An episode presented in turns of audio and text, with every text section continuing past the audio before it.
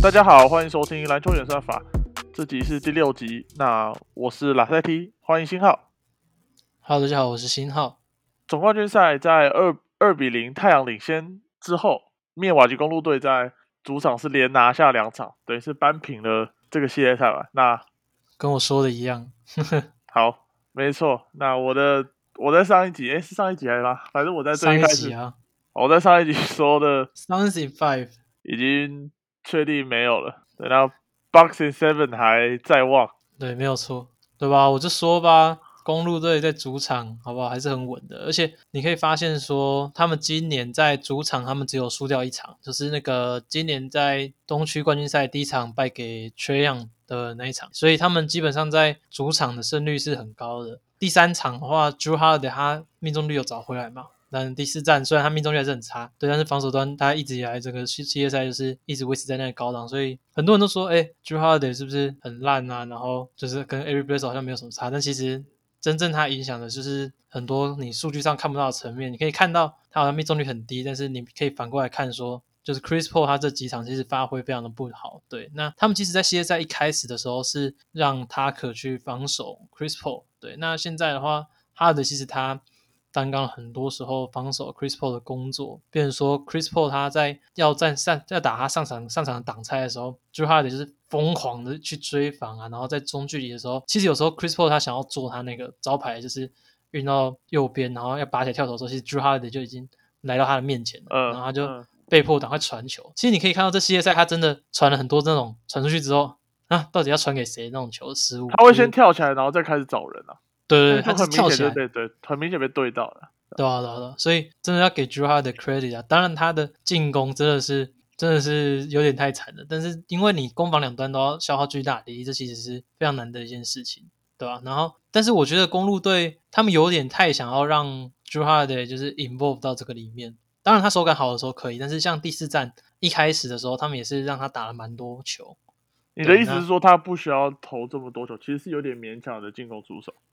对对对，因为公路他们，我觉得啦，公路他们的最最有效率的进攻是什么？就是 Chris Middleton 跟那个 Yanis 他们的 side pick and roll，就是在墙边清空之后，墙边底角不要站人，然后这样的话就可以最大化，就是因为这样没有人可以去协防 Yanis 的，就是 roll in，所以变成说他们这个主挡拆组合是非常难防的。对，那通常因为在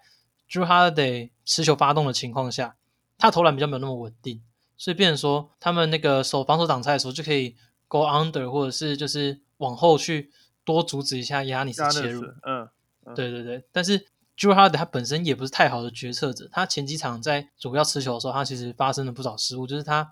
很多时候他会太想想着要打掉，或者是或者是就是传出去之后，其实传找到都不是太好的机会。对，所以因为 Drew Holiday 他本来就是类似他本来就是优守优于攻的球员，那防攻攻击端本来就不是他最擅长一件事。那你现在跟他说，好，我现在球丢给你，要给你 involve 进来，就是要叫你来支撑这个大旗，我觉得有点太难了，对啊。所以我觉得还是把球交给 Chris Middleton 和 Yanis 去主攻，会是最好的选择。那在第四站的后面，他们确实也这样做，对，然后也成功就是收下这场胜利的。我自己觉得，因为我可能比较喜欢太阳，那我觉得他们在 Sarich 倒下之后，他们一直找不到进去的解答。那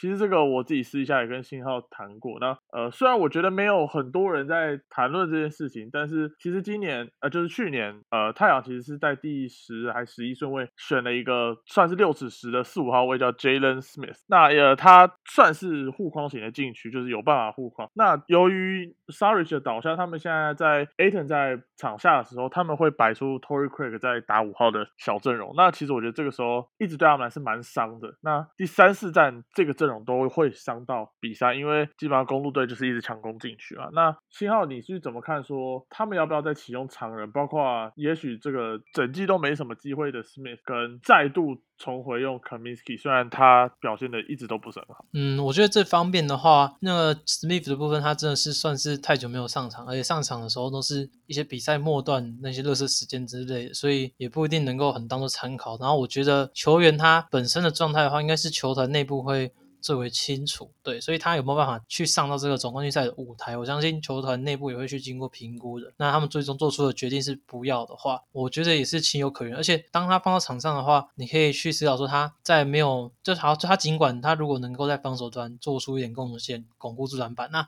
会不会伤害他们在进攻端的流畅性，都是可能去值得再去考虑的。并且，并且我觉得可能真的效益不会到那么的大。对，那因为公路队他们优势本来就是在禁区，那他们现在摆上的。我觉得很棒的是 Tucker 啊，然后 Portis 这些人上来，他们都非常积极去增强进攻篮板。很多时候，因为你像你看，像很多时候 Devin Booker 他会去守到底角的人嘛，就是太阳他们会把他藏起来。对，那 Tucker 他就会很积极的去，就是可能 Booker 没有在注意的时候，他就一定会很积极的直接溜进去，去增强那个进攻篮板。对，那其实他这也确实骗到那时候 Booker 的第四犯嘛，还是第五犯之类。对对对，第五次，第五次在篮底下的第五次。他不仅是可以制造进攻犯，可以抢到进攻篮板，然后也可以制造对方的犯规什么之类。然后 Portis Portis 上来，他现在也很受公路球迷的喜爱，对，因为对啊，对啊，因为他在场上就是带来很大的活力，然后然后这两个人又可以在底角投进一些三分球之类的，对，那这对公路来说，我觉得是他们教练团他们需要去给他们 credit 的部分，因为他们在这几场的调度上面，我觉得其实都算是不错的。布伦侯斯他其实一直以来都受到很多很多的。指责吧，那我这几场这两场赢下来，我觉得还是没有什么人称赞他。对，那我觉得说还是必须要给他很大的尊重。他在这几场的调度基本上是让他们赢得这场比赛。那 Connaughton 上一场最后面取代 Lopez 在场上嘛，因为 Lopez 当天不是很准嘛。对啊，对啊。其实 Connaughton 他前他我记得他在前几场嘛，他有一场他也是第一站吗？还是第二站？他也是就是投失了几个关键球，也是被球迷骂很惨。那他现在第四站投进了。那个超前三分之后又投进那个低角三分，就是价值连城啊，对吧？当然，我其实觉得在第四站的时候，太阳在禁区的防守其实已经算做的不错，因为 Yanis 并没有在爆量的得分这样子。但是我自己会希望看到说，因为他们现在打了非常多的这个 side pick and roll 嘛，那变得是说你的协防会来的过于缓慢。我会希望说，也许太阳可以去试试看，让 J Crowder 先去防守。Yanis，那如果今天在这个 pick and roll action 的时候，你就会有一个护框的球员，DeAndre Ayton 还是沉在篮底下。我会希望说这样子，他有个三线的常人在在补防的时候，我觉得会对于犯规麻烦，会对于 DeAndre Ayton 有犯规麻烦跟他的防守压力会比较减轻。对，那但是这个就要很吃，呃，如果倒到弱边的时候，一些后场球员像 Michael Bridges、呃 Booker、Chris Paul 这这几个。呃，一号到三号球员，他们的轮转防守的能力，对啊。其实，在第四站，他们就已经就是有算是有内缩进去跟看管压力这个 roll in 这个点，但是反过来就是被 Chris Middleton 投进了很多挡拆后的中距离，所以我会觉得说这个组合是他们进攻能力最强的一个 play，也是这样子，就是他们这个 play 发起就是哦，他先 Yanis 先跟一个 Drew Holiday 做一个假的 hand off，然后再跟 Chris Middleton 做一个。真的那个 hand off 之后的一个直接打一个 side pick and roll，所以那个速度来的非常的快。那你的防守者如果第一时间选择沉退，就是要协防压你的进去的话，Chris Middleton 他是有能力在中距离就是投进。对对对，当然当然他有时候就是投不进。对，对但是他准起来的时候，对啊，一个介于 Kyle Kuzma 跟 Michael Jordan 男的，对啊，对啊，所以他投进的时候，这就是一直投进投进。对，那你如果你的防守者一上来，他一个 bounce pass 给 Yanis，他在那个位置拿到球就有非常大的威胁力。对，所以这是他们就是我觉得算是最有威胁性的组合啦。那他们在第四站的一开始其实没有打太多，对，就陷入了一个比较早的落后。但是随着后面开始进行，他们帮 Middleton 设给了更多的 hand off，然后打了更多的 side pick and roll 之后，慢慢的就是比分就这样追回来。当然，关键的也是 Booker 的犯规麻烦啊。那你对 Booker 在上一场的犯规情况你怎么看？嗯，我会觉得说，呃，先撇开那个不是第六犯的第六犯，呃，我觉得 David Booker 在他一直不是以防守见长，那他有几个，我觉得他的犯规都没有这么的必要。因为你要知道，你是这个球队的 go to guy，你不太可能让自己就是陷入于犯规麻烦，然后这个球队还要保持一定的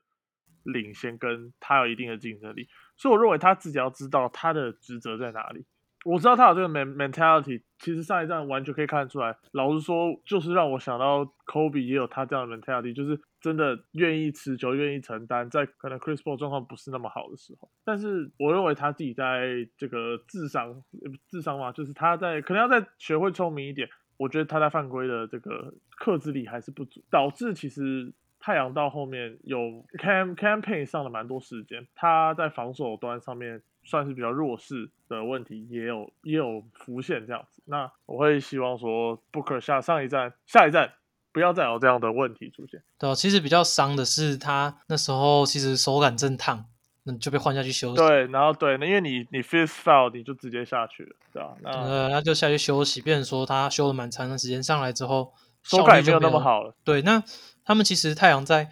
上一场的时候 run 了非常多同一个 play，就是他们会就是有控球后卫交给那个中锋之后呢，就是往弱边去绕掉。嗯嗯对，那 Booker 就会在墙边那边，就是从从那个冲上来拿球啊。对对对，他们会有一个类似 stagger screen，就是两个人掩护之后，再加上一个就是手递手的传球。对，那在 Booker 在就是接球投篮方面，就是他往右边的接球投篮是比较稳定的，所以他们设定这个几乎就是让他从左边这样绕出来到右边接球，那他就可以在中距离这样拔起来投篮。对，那他的命中率。在上一场是非常非常的高的。他们在因为布克他其实不是一个持球的能力，我觉得不是那么出色的一位球员。就是他上一场虽然他很多干拔投进啊，对，但是他其实真正有效率的是在无球跑动之后，或者是一些绕出来掩护之后接球，而且他投篮是非常高效。对，那 Monty Williams 他上一站射界的战术其实非常的漂亮，对，但是我觉得反而有点让 Chris Paul 在进攻端他的欲望有点下降。就这几场，我觉得我知道他没有那么积极的在进攻。但我相信他会在修正，因为我认为都走到这一步了。其实我觉得现在两边还算势均力敌啦，就是前两站公路输掉之后，你可以很明显看到他们在呃攻守端都有在尝试不同的面向。那这时候就是把压力再丢回给太阳，那他们想要又要做什么其他的变化，对啊，都就是一个。其实，在四阵制就是一个他在比调整嘛，比你的阵容的完整度加上调整。对啊，我觉得过往他们很有效率的一招 Spain Pick and Roll，就是西班牙挡拆，也可以多再拿出来使用。对，毕竟呢，我觉得这是算是他们进攻端最有威胁的三个人，就是 Chris Paul 加上 Aton 再加上 Devin Booker 嘛。上一站的 Aton 是他这个季后赛第一次得分不到十分。变成说他其实，因为他们打挡拆的频率变得没有那么多，就是打很多 off screen 啊之类，他在锁定。因为为了给 Booker 的机会嘛，因为 Booker 不是一个这么好的持球在挡拆的选择，这样。对，那我相信太阳队在下一太阳队在下一场一定也会努力的去让 Aton 这一边打开。那我觉得多让 Chris Paul 回去让挡拆会是一个不错的抉择。Chris Paul 打那个西班牙挡拆的话，Booker 他也是。也可以参与到，而且他会往上去趴爆之后，在三分线弧顶也可能会有投射的机会，所以我认为说这是他们可以尝试的啦。对，对啊，那大概我们三四站观赛的心得大概是这样。那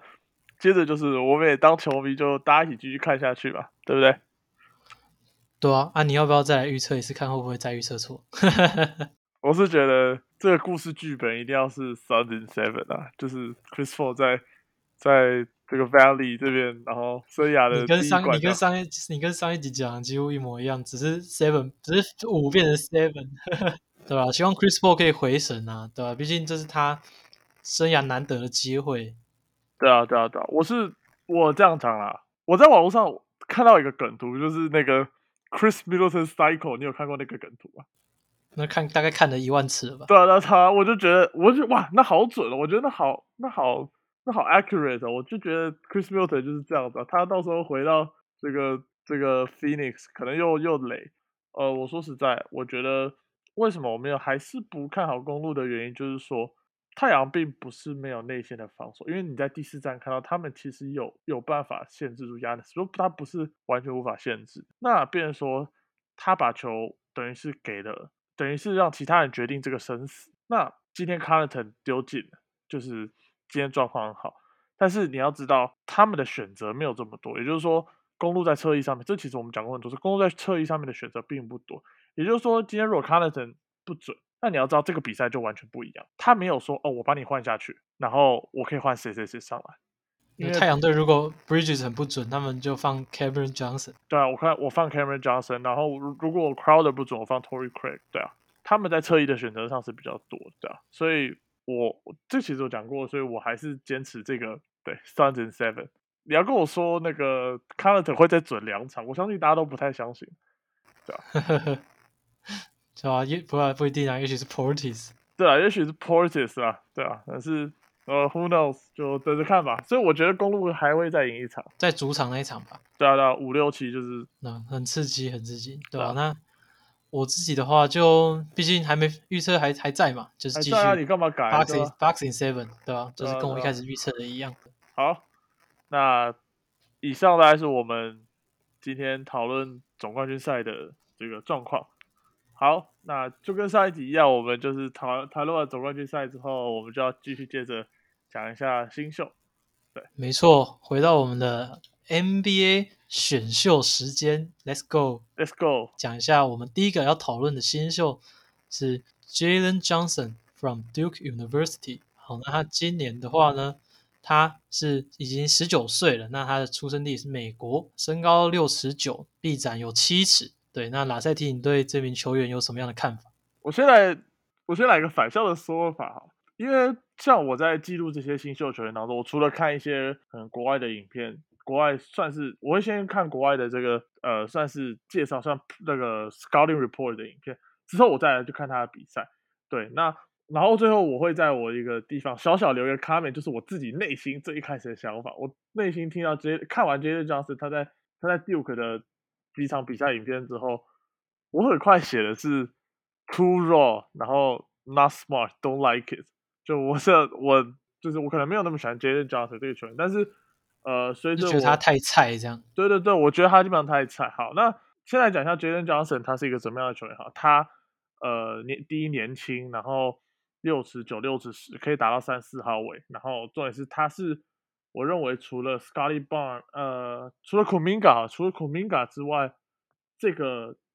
这个 Draft Class 最有呃潜力、最有呃体能条件最好的一个球员。对，那大家记得这件事情，他是体能条件非常的好。呃，防守上，我认为他在协防还有一点点的护框能力。那最大问题还是他在进攻端上面。太菜了，对啊，那这一年，呃，开发不出什么半场的进攻，呃，像他这样子有潜力，然后在 N C A 其实还没有开发出好进攻模式的球员，其实非常多。过去来讲，常常看到，嗯，我会说这个球员，如果今天被哪一支球队选走的话，那我会希望说他一样，他要有一个好的、正确的开发空间。我基本上认为，因为这个球员他有持球能力，那我会希望说球队有机会给他球权，这样，而不是说把他放在 Dunker Spot，因为他现在还不会。还没有太稳定的投篮，那你就说我把他放在 Dunker spot，我觉得他可以，他有很好的持球潜力可以开发。如果能够真的在三年四年开发出他的投篮的话，这个人会成为全明星球员。对，那你觉得他的视野的方面怎么样？嗯，目前我看出我看得出来，呃，我看到的比赛结果是我认为在半场上面他没有就是。比较没有组织的能力，所以我其实，但是我认为视野是可以随着你的球队的体系，然后去进步的，所以我认为这个东西算是可以磨练，对。但以现阶段他来说，绝对不是 NBA 等级。对，那我在看他比赛的时候，我有感觉是因为他在大学打的是四号嘛，但是但是他在现在，因为他投三分其实还不是那么稳定，虽然在那个大学命中率有四十四趴，但是其实出手数非出手的次数非常的少。然后担任 raw man 的话，他又不是一个 lob straight，就是他算体能很好，但我觉得他两脚起跳的速度跟高度都不是那么的高，所以对，那变成说他的定位问题，就是他到底进 NBA 之后，养球队会把他放在哪里？他他到时候能不能展现出相应的？因为变成说我们今年我们看不到他可能打不同位置的时候，他的他会展现出什么样的面貌？所以这一点就真的很扑朔迷离啊！我自己的话。是没有那么看好，然后尤其是他，尤其是他又有态度上的问题，就是他那时候原本是要已经宣已经讲好要加入另外一个学校，后来就反悔嘛，对不对？有有这个新闻出现，我知道。对，那他也是在打了十三场之后就离开杜克，说他要准备选秀。那我觉得在竞争心上啊，然后还有这种态度，就是会不会？不是那么的好，会不会是一个好队友，也都是我必须，我也都是我会质疑的。对，那当然球队的话会有机会去跟他当面的面谈，去评估这些到底是不是选他，就是到底也会成为他们一个要不要选他的依据。所以我自己本人就是没有很喜欢这一位新秀这样。呃，像这种 talent upside 非常高的球员，他基本上还是会在前十四就被拦的几率很高了，因为我们还是重视的就是这个人进到 NBA，你有没有办法做出贡献？你有没有办法成为家喻户晓的看板人物？你有没有办法成为我的 franchise player？那比较可惜的是，因为今年是个大年，所以。像他这个他这样的球员可能会落到比较后面的位置。那你如果在比较后面的位置去被选的话，就比较少有球队哦，可能是整个都是拆掉光光，像是就是白费待举这样子。然后我就等着你进来，然后我就是把你当做我救世主，然后你是个怎么样球员我就怎么样。对，那可能你在十几顺位比较难找到这样子的发挥空间，所以变得说选他的话，可能就是开福袋。对啊，如果开到了你的你的球队的养成部门，或者是他的心态上面，呃，whatever，反正就是就是，我认为他就是一个开福袋球员。OK，那你对他还有没有什么想要补充的吗？呃，就是真的，你如果不是首轮接很多，不要选了，真的。养不起来，养不起来。对，好，那我们再来到下一位球员，也是最近讨论度蛮高的，来自澳洲的 Josh Giddy。那今年十八岁，身高六尺八，臂展也是六尺八。那谈谈一下你对 Josh Giddey 的想法吧。呃，刚刚讲到 Josh Giddey，他现在的这个曝光度变高嘛。那重点就是在他现在已经在澳洲队的这个国家队在比赛嘛。呃，我觉得 Giddy 算是比较特别的新秀，就是说大部分的新秀球员，他们可能是他有好的这个。体能条件啊，然后我要进来，我要培养他的传球视野等等。那他基本上是一个相反型的球员，他基本上就是阅读防守能力非常强。那他的体能条件是他比较大的问题。那他因为他他现在打控球，以他目前他有他的他有他的身材，我认为是最大优势。那我会想到这个传球，上一次我看到有这么好传球视野的球员，可能要追溯到 Lonzo Ball，但是他的出手的。呃，shooting form 就是他出手的方式，呃，有点导致他目前在外线上面，就是在这个呃 after dribble 上面，就是运球之后投篮还没有这么的稳定。那如果今天你是一个你想成为一个全明星级的持球者的话，你没有这个技能，在 NBA 现在来说是比较难，就是基本上一定要有一个稳定的得分手段。对啊，对啊，对啊，对啊。那如果你单纯只是靠哇，你很很有智商的这个传球能力。或者是判断能力可能没有办法成为你的 franchise player，但是呃，大家要想他 Giddy 这个球员，他去年是在 NBL 出赛，其实表现的相当不错。我会说，甚至可能会比 La Lamelo 去年来的好。给不知道的人讲一下，那个是澳洲直男，近年从那边出来的球员，就像是 Lamelo Ball、RJ Hampton 嘛，还有 RJ Hampton 以及火箭队的 Jason Tate。对对对，这几个球员对啊，那。对，那 Kitty，Kitty，我觉得他算是在 NBA 打的非常的好，但是他也有很明显的缺陷，所以其实还是算是要培养的球员啦。我会觉得说，如果论培养的话，他的技能包来的会比前面这个 Jaden Johnson 来的还要稳定一点。所以你如果真的球队想要找一个 Primary Ball Handler，我认为马上拦他，对啊，对啊，尤其是像这样的视野，就是真的没有什么人可以像他这样。不管在行进之间，左右手传球都非常的有，非常的有水准，而且很精准，加上速度很快，变成说对手很难拦截。然后他的过顶传球，就是两手从头顶上传球，因为他的六尺八寸的身高，变成说对手也很难去影响到他的传球。你可以看到说，像当时打到控球，他就是有办法在运球过后慢慢的找人，因为他。有那个身高优势，所以传球上面视野啊，一直都会是很开阔的。哎，他那个传球真的帅，他不，他真的有，他有多种不同的传球方式。哎，对啊，飞过用手啊，然后真的大家去看他的 highlight，他很他传球很秀哎，然后都是甩大脚的那种，他会用飞过用手甩大脚，对吧？对，就是传的非常的到位啊。然后，但是他现在基本上他最大的缺点，就像刚刚提到，他进攻端还没有一个。稳定的得分手段，他的投篮明显就只有用到上半身的力量，就是没有整个身体带起来感觉，所以你就会觉得很卡。对。然后他在切入的时候，包括抛投啊，也是整个肢体动作很不协调，就是看得出来还要花一段时间去调整。但是他其实已经算是可以用他身高的优势，偶尔就是上篮得分。对，那我觉得这会是他比起一些其他可能矮空位来的优势，就是他至少有一个。身高优势可以让他去上篮，但这不是长久之计啊，他也是必须去开发大量投篮。那我有去看他 workout 的影片，至少他的投篮看起来是是会进的，只是还是需要时间去慢慢进入到 NBA 之后，慢慢一步一步去调整。对，那讲到投篮，哪些蒂你觉得一名球员的投篮他的养成到底就是关键在哪，或者是说你觉得他在选秀前投篮状况状况好不好，到底需不需要很严重的去看待？这个东西可以讲很久，那我觉得他又会提到后面的。b o k night 这件事情，那我会说投篮的话，呃，当然你可以去看，你要我觉得要先想说这个球员你进到 NBA 的时候他的定位是什么，因为不是每个人都是全明星。对，呃，假如说这个人今天有好的底角投篮，那就算他的弧顶他的呃四十五度角没有那么准，那也没有关系，对啊。那如果是以这个单准投射这件事情的话，那你还要去看说他的身高，然后他还有其他技能，像呃，我记得上次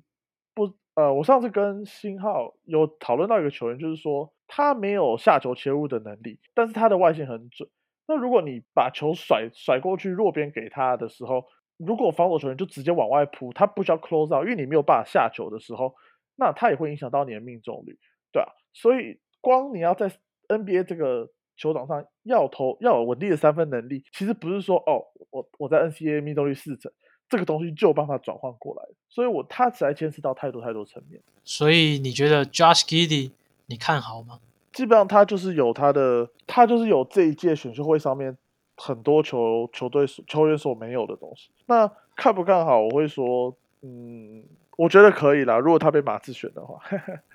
哦，马刺其实真的选他还不错，毕竟他们现在还蛮缺这种。天赋球员，对啊对啊对啊。然后马刺除了缺天赋之外，我觉得他们他也他们不是很喜欢选那种体能怪。我我对马刺的感觉一直是这样，所以所以就选一个体能废物，呃，然后开始打老人球这样，对吧？没有啦没有啦，呃，就是说 Giddy 他的防守。还是有他也有他问题所在，但是因为由于他身材的关系，然后他可能也只需要守到一二号位，其实他也可以是被藏，因为他身材比较高，对吧？所以我觉得 g i l y 这个球员算有机会养起来，蛮有机会。对啊，如果刚刚我们以上讲的这些优点，但是他只有现在可能只有六尺的话，那我就完全不会看好。没有啊，你他如果只有六尺的话，他今天就不在那个 draft board 上面，我们根本就不会讨论他。他今天就会变成 Sharif Cooper 啊，还是会在？呃，不一定哦。好 了，好，那接下来我们讲一下刚刚有提到的 James Booknight。对，那他是 UConn 的二年级生，今年二十岁。那他是美国人，身高六尺四，臂展的话有六尺八。真的？那拉塞蒂，拉塞蒂，你对这名球员有什么样的看法？都要，真的，这是他们在 Draft Combine 量出来。哦，那我觉得 Booknight，我觉得他算是这一届。选秀会当中争议性非常高的球员，我看了很多 Mark Drive，虽然 Mark Drive 这个东西大家看看就好，但是很多人把它摆得很高，然后很多人也就是质疑他的问题。那我先讲，因为他在 UConn 就是绝对是主力球员，对啊，那球基本上就是塞给他打，所以他算是就是持球进攻非常的强这样子。他的外线，他在持球的投篮，在大学时候也非常准啦，对啊。我讲一个他争议性比较大的两个问题，第一个就是他这个场均只有一点八次的助攻，哇，他你要知道 UConn 的比赛，他是持他当这个挡拆的持球者的比例非常的高，对啊，那一点八次助攻，我我觉得我会觉得蛮加上加上二点加上二点八次的失误，真的哇，对啊，那其实你去看比赛就知道。他毫无视野可言啊，对吧？然后他基本上就持球在打嘛，对吧？那大家知道，你进到 NBA 之后绝对不能这样子玩。再加上他的 catch and shoot 命中率也不是很高，也就是说，他有没有办法打 off ball 也是一个蛮大的问题。这是第一个，就是说他三分其实他比较有点像是节奏节奏射手，就是他需要运球，然后运到他的节奏，运到他的位置，对对对对对对。那呃，这就直接谈。刚好连接到说他的投篮机制，对啊，那他投篮机制一直问题都蛮大，就是我也不知道怎么形容，但是他的虽然有时候你看他命中率好像是够高，但是很明显没有这么的稳定，他的出手点没有这么的稳定，对啊，那呃，我不知道说他就是他投篮这件事情能不能转到 NBA 赛场上，绝对是个大问号了，对啊。波纳还有个优点就是他在这个他在无球的跑位上面其实是蛮好的，因为呃 Ucon 打的基本上他们算是打。呃，可能除了挡拆之外，他可能持球在跑，就是叫 motion 的打法，对啊？那我认为他算是不错，对啊？但是就是说，他进入到 NBA 之后，我认为是完全不同的体系的话，我不知道他有没有办法转换到 NBA 这样子。我这边讲一下，他遇到的问题是他很长，就是运球之后，他一心要打掉，那他发现不行的时候，他得收球开始找人，所以变成说很容易就是那时候当下就会发生失误。然后他在切入的时候，因为我觉得他的地步其实。也没有到很快，所以墙边是体能型的，对啊，那对对对，所以墙边一内缩的情况下，他没有传球意识，很容易球就直接被夹掉。对啊，基基本上就是就是视野非常差了。我的定义就是视野非常差，对吧？对，那这样的话，变成说你可以看 highlight 的话，他其实投进了非常非常多的 tough shot。对，那你可以去想一下，说为什么他需要投那么多的 tough shot，就是因为他其实比较没有那个过人的能力，变成说他运完球之后，他很长都是拉回来。去做一个 step back 或是一个横移的跳投，那这其实都不是一个非常有效率的出手。当然他是有能力去命中那些投篮，但是到 NBA 有没有办法把这个球权交给他，然后他有没有办法在更远距离下去命中？对，这都是一个问题。那投篮姿势的部分，我个人是觉得，就是毕竟他如果可以投得进的话，姿势就不会是一个大问题。那重点是说他。有没有办法在换了一个球队的主轴的情况下，他还可以适应，或者是说他变成说，哎，打得很不顺，然后他在没有其他技能包的情况下，就变成说一个很尴尬的球员，最后没有他的定位。我觉得这是选他球队需要去注意的。其实姿势这种东西真的也是大家众说纷纭的，因为有些投篮影片明显就可以看到他出手的点就是有点偏左边，然后他的下半他有时候身体也不是那么的平衡，对，但是有时候你又可以看到说他。投篮姿势又变得非常的漂亮，就是像他 drive combine 的时候，他其实他在那边投篮脚出的表现是非常的惊人的，所以也是也是让他在后面选秀顺位有爬升的关键，就是他在当时表现投篮表现很出色。对，那所以变成说很多球探选择去相信说，哎，他的投篮表现应该可以转换上去。可是那这这不是我们那些有没有？这不是我们这些不在现场看过的人可以去知道的。我想要。讲一下说 b o o k Night 他的问题不是呃不是说他的投篮歪七扭八，然后很丑，他或是发力点的问题，他是不稳定，对，所以这变得很奇怪，就是说有时候他很美，有时候我又觉得就是我整个哈怎么了，怎么会这样，对吧？我觉得 b o o k Night 让我看到的是这个问题，他在投篮机制上面，我认为要转到 NBA 不几率不是这么的高，就是因为你要知道选秀就是一个赌博。你要你会不会把你的乐透顺位、乐透签赌在他身上？老实说不会啊，我是觉得不会啊，他应该是会会往后掉，我的感觉。对啊，但是如果在末段的话，你去选一个 Book Night，然后担任你的板凳发动机，一个微波炉，类似 Jordan 类似 Jordan Clarkson 那样的球员，我觉得其实不会到不会到不行，甚至是一个不错的选择。但大家要知道，Jordan Clarkson 他在二轮才被选中，然后也是一样毫无实力也可以。对啊，就是说，如果真的要讲选秀这件事情，那我认为 Book Night 的 Upside 可能我觉得就是替替补球员啊，你在板凳上有办法上来砍分，就就阿弥陀佛了，对吧？好，那差不多，我们就可以进到下一个球员，同样是后卫的 Keon Johnson，十九岁，出生地是美国，身高六尺四、六尺五，对，那臂展是六十七。拉塞提，你对这名球员有什么样的看法？Keon Johnson 也是一个潜力相当不错的的侧翼啦，对啊，那呃，他在 Tennessee Tennessee 大学的比赛，由于有他跟那个 Jaden Springer，所以我算是看了不少啦，对啊，那基本上他有爆发力，然后他可以切入，呃，我认为这些技能绝对是可以有办法转换到 NBA 上面的。基本上目前在 Tennessee 主要进攻手段是拔中距离这样子，然后他的外线并没有这么的稳定，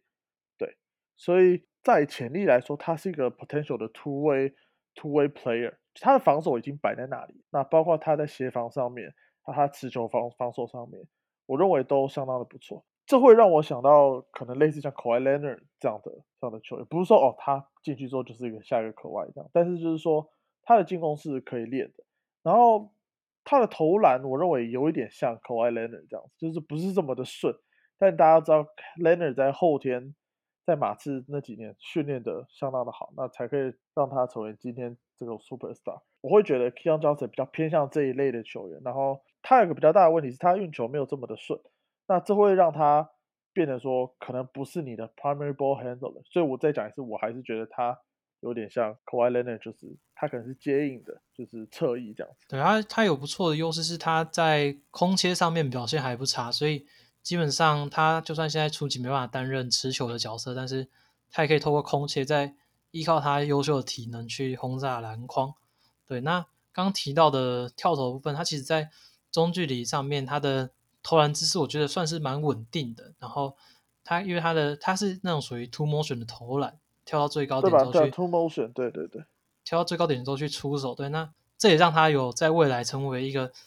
中距离得分手的潜能。毕竟虽然大家现在都说中距离不是一个很有效率的选择，但是对于球星来说，我觉得。这是一个蛮关键得分手段，因为相较于三分线，它是比个比较稳定的得分手段，所以基本上球星在中距离的得分效率都不会太差。那他拥有这项基本的得分手段的话，我会觉得说他有这个成为球星的潜力。那刚刚提到的 Kawhi Leonard 也是在生涯前期就是由防守来起家，对。那 Keon Johnson 他在防守上面也是有很不错的水准，他可以靠他的体能以及就是横移来。阻挡对手切入啊什么之类的，然后也有很好的主跳的高度，加上他有六尺七的臂展，也算是很不错。所以我会觉得说他有一个成为一个很不错的后场球员的潜力啊。但是他在生涯前几年数据应该都不会太好看，尤其是嗯，我在看他比赛的时候，我就也是觉得说这球员他现在还没有一个可以稳定在 NBA 得分的技能。那他他的中距离有点太，他中距离有点太明显要出手，所以我觉得。对到更高层级、更高大的对手，很容易就会被封住。说真的，我有时候也觉得说，有时候我们在看这种新秀比赛影片之后，我会觉得他的意图好明显。但我后来发现，好像不能这样讲。就是说，假如说我今天看 Tennessee 的比赛，我就是看他跟 Springer，可能有时候看 Eves p o n s 这样。然后我已经看了很多场，我就一直看他，所以我觉得我们都知道他要干嘛。他就是那个中距离。呃，我觉得。再讲一下 Keon Johnson 的一个小问题，就是说他还是有他的硬上限的问题，就是他基本上身高只有六十四、六十五嘛。刚好讲到，那其实跟 k a w i l e n a r 或者是嗯 Jaden Brown 好了，我随便乱举一个，那这种六十七的、六十八的球员不太一样，所以这有可能让他的防守可能没有办法守到四号。那你要知道，如果他没有办法守到四号，他的防守价值就就下降蛮多的，他可能就介于在二三号。对他可能就只是一个后场锁。对，那他就顶多守到三号，对吧？那如果你没有办法守到六十八这样的球员的话，他的价值就下降很多。再来就是他的运球的部分，因为你如果今天已经没有办法偏到四号了，就是说你这个车衣并不是偏前锋的这种车衣的时候，你在后场的话，你就要有一定的持球能力。那他现在的运球状况，呃，不是这么的好。那我觉得运球可以练，所以我不知道说就是他的未来走向会怎么样。但是以一个潜力新秀的该有的条件。我认为这个球员基本上是有的。好，所以综综合来说，你是看好的，对吧？我希望他到一个对的球队，我就看好。那有些球员是可能到对的球队，我还不一定看好。但是我认为他如果到一个对的球队，适当的养成，应该是会不错。对。那我们接下来进入到下一名球员，我们这个系列的第一个中锋，来自土耳其的 Elfrin Sengun，今年十九岁。对，Sengun，他的身高只有六尺九，对于一名中锋来说算是有点矮。然后臂展的话是六尺十。对，那拉塞提来谈一下你对这名球员的看法。老实说，因为他在土耳其联赛嘛，那我必须诚实说，比赛影片我没有看那么多，不像 NCAA 球员，我就看非常多这样。那但是你要知道，他才十九岁嘛，对不对？他才十九，然后他已经拿下土耳其联赛的 MVP 了。对，对啊，但。说实在的，他我认为讲一个他转换到 NBA 比较大的问题，就是说他的体能条件没有这么好，再加上他只有六十九的身材，那他的横移速度没有没有这么快的情况之下，他基本上还是你在 drop coverage 守的，就是只能把它放在 drop coverage 这样子。那我会觉得他